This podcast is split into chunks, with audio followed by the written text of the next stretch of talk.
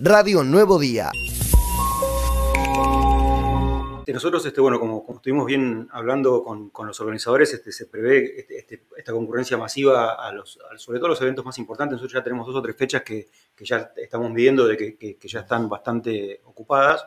Que tienen que ver básicamente con, los artistas más importantes, tiene que ver con, la participación de Camilo, de Tini, o sea, el fin de semana, este, el sábado y el domingo ya hay, mucha consulta y estimamos que, va a estar. O sea, nosotros en ese, en ese flujo que, como, decía Luciano ayer, que ellos estiman por lo que pasó en Caleta Olivia y las características propias, como decía muy recién, de, de nuestra ciudad, que, más o menos estiman superar los 35.000 a 45.000 personas por, por espectáculo. Nosotros creemos que de esas personas entre 5.000 y 7.000 seguramente van a ser de afuera.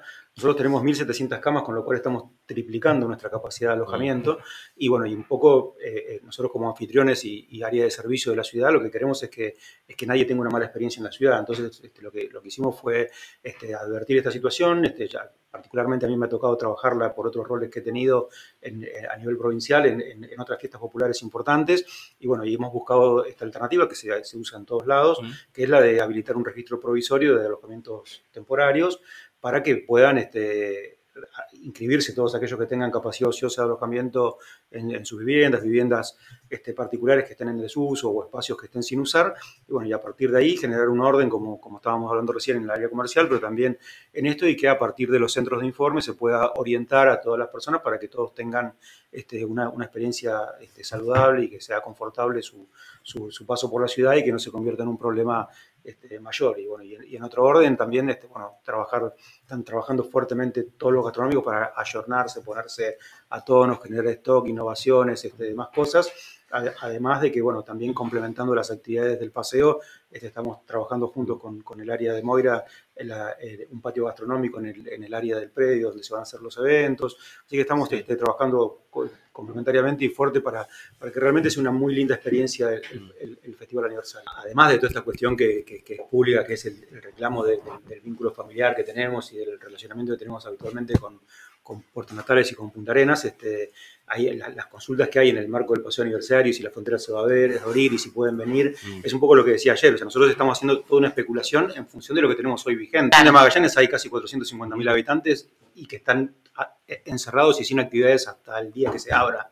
Y justo lo primero que hay lo tienen a 200 kilómetros este, y, es ni más ni menos que la, que la grilla de actores que, de, espectáculos y de, artistas que, que, tenemos. Así que, digamos, es un poco lo que les decía ayer. O sea, hasta ahora tenemos esto. Si eso sucede. Si te abren la frontera el 5 de diciembre, y, se, va, se, puede complicar porque, aparte, Argentina es ultra competitiva para el, para el chileno. Así que, en realidad, la, la, fecha es un poquitito más. En realidad, es entre el fin, entre el 18 y 19 y hasta el 22. Esa, es la fecha de movimiento de, de los fueguinos este, que, sucede habitualmente. El problema lo estamos teniendo justamente el 19, el fin de semana, este, porque bueno, entre el viernes y sábado a la mañana, que es que se libera ya la última jornada laboral del personal de Tierra de Fuego, que justo sale esa semana, coincide con la fecha más pico nuestra, así que estamos también teniendo ahí algunas algunas cosas que, bueno, eh, las, vamos administrando ya. En esa fecha ya tenemos el ejercicio de, de tenerlo y, bueno, y se, complementa ahora con todo esto que estamos hablando. Y en realidad es la, esperanza que, que, ven como para poder llegar a final y tener un fin de año que, que les permita estar ordenados. Este, nosotros tenemos, eh, afortunadamente, en, el espíritu y en el ánimo del, del sector, dos cosas que para nosotros son importantísimas. Uno es terminar el año con un diciembre como el que, el que esperemos que, que así sea por el paseo aniversario. Y lo segundo es el éxito que tuvo el, el previaje. Eh, el, previaje ya prevé un enero que va a ser, creo que récord. O sea, no, ya, ya, nos está pasando hasta en, la, en, la, misma ciudad. Ni hablar de lo que es Calafate y Ushuaia, por, ah. por esta cuestión de la Cámara de Turismo y de, la vinculación que tengo con, con, todos los actores, sobre todo de la Patagonia. O sea, ya se descarta que enero va a ser un, año, un mes récord, por lo cual estaríamos teniendo un, fin de año que nos permitiría terminar el año pensando en otra cosa y, con el optimismo de arrancar un enero que, que decir, bueno, o sea, obviamente, bueno, después queda como todo, ¿no? O sea, enero es fuerte, febrero viene bastante flojo, pero, pero no importa, o sea, este, ya, yo creo que ya se va a ir ordenando, pero ese es el arranque y, con la, la, ilusión puesta en que, en que realmente nos, podamos autocontrolar entre todos, que sigamos cuidándonos, que los que faltan vacunarse se vacunen y que realmente podamos tener el inicio de una acción y que, como siempre dije durante la pandemia, que cada paso que demos sea para adelante y que nunca tengamos que volvernos más atrás y que realmente esto sea este, el, el, el despegue y que como les dije la última vez que hablamos que todo lo que pasamos es una pesadilla, que después es una anécdota y que,